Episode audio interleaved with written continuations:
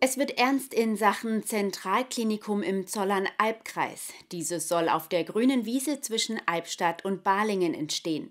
Neben der medizinischen Versorgung, die gerade an den beiden bisherigen Standorten Albstadt und Balingen angeboten wird, soll zusätzlich eine Kinder- und Jugendstation entstehen.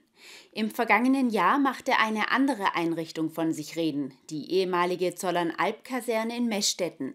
Erst wurde sie zum Kreisimpfzentrum, dann gab es Pläne, die Landeserstaufnahmestelle kurz Lea wieder zu reaktivieren. Mittlerweile wird dort wieder geimpft. Das sind nur zwei Themen in unserem Jahresrückblick und Ausblick mit dem Landrat des Zollernalbkreises Günther Martin Pauli. Derzeit gibt es zwei Kreiskliniken im Zollernalbkreis eine in Balingen und eine in Albstadt. Das soll sich ändern.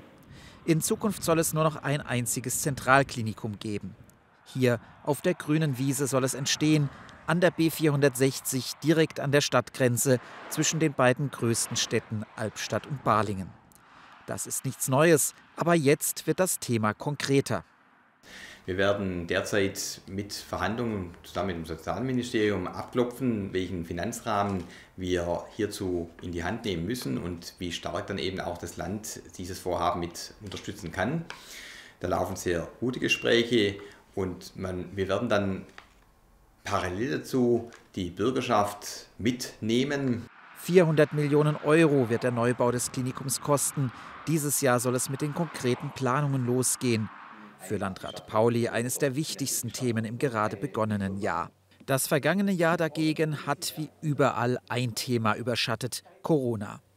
Die ehemalige Zollernalb-Kaserne, vor wenigen Jahren noch Landeserstaufnahme für Geflüchtete, wurde zum Kreisimpfzentrum.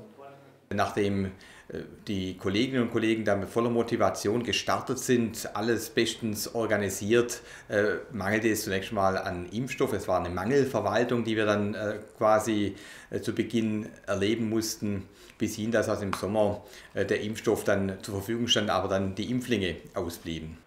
Die Impfkampagne geriet ins Stocken und dann, Ende September, war es ganz aus. Alle Impfzentren im Land mussten schließen, auch das in Messstätten. Stattdessen gab es im Land jetzt wieder Pläne, die Landeserstaufnahme zu reaktivieren. Bei der Stadt Messstetten und dem Zollernalbkreis stieß das auf Unverständnis.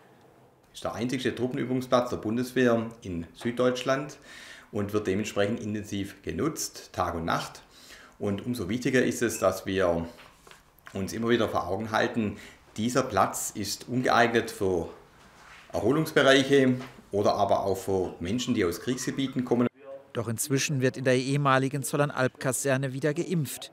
Pläne, hier eine Lea einzurichten, sind damit vorerst vom Tisch.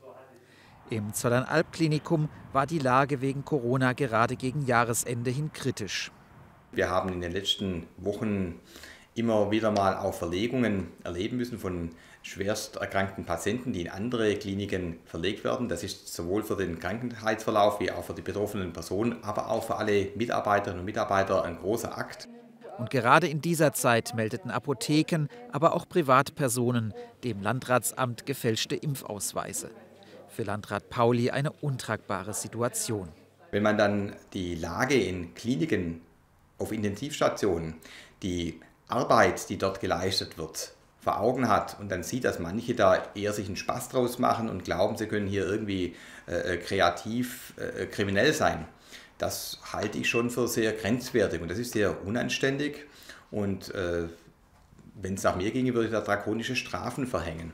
Finanziell geht es dem Landkreis verhältnismäßig gut. Der Zollern-Alb-Kreis hat eine Pro-Kopf-Verschuldung, die nur halb so groß ist wie der Durchschnitt in Baden-Württemberg. Aber jetzt wird nicht mehr gespart, sondern investiert. Allein in die beruflichen Schulen fließen 30 Millionen Euro. Insgesamt investieren wir da 42 Millionen Euro. Das haben wir nicht in der Portokasse. Deswegen werden wir jetzt in diesem Jahr nach vielen Jahren, in denen wir schuldenfrei äh, arbeiten konnten, wieder neue Schulden aufnehmen müssen. Aber es sind Investitionen in die Zukunft.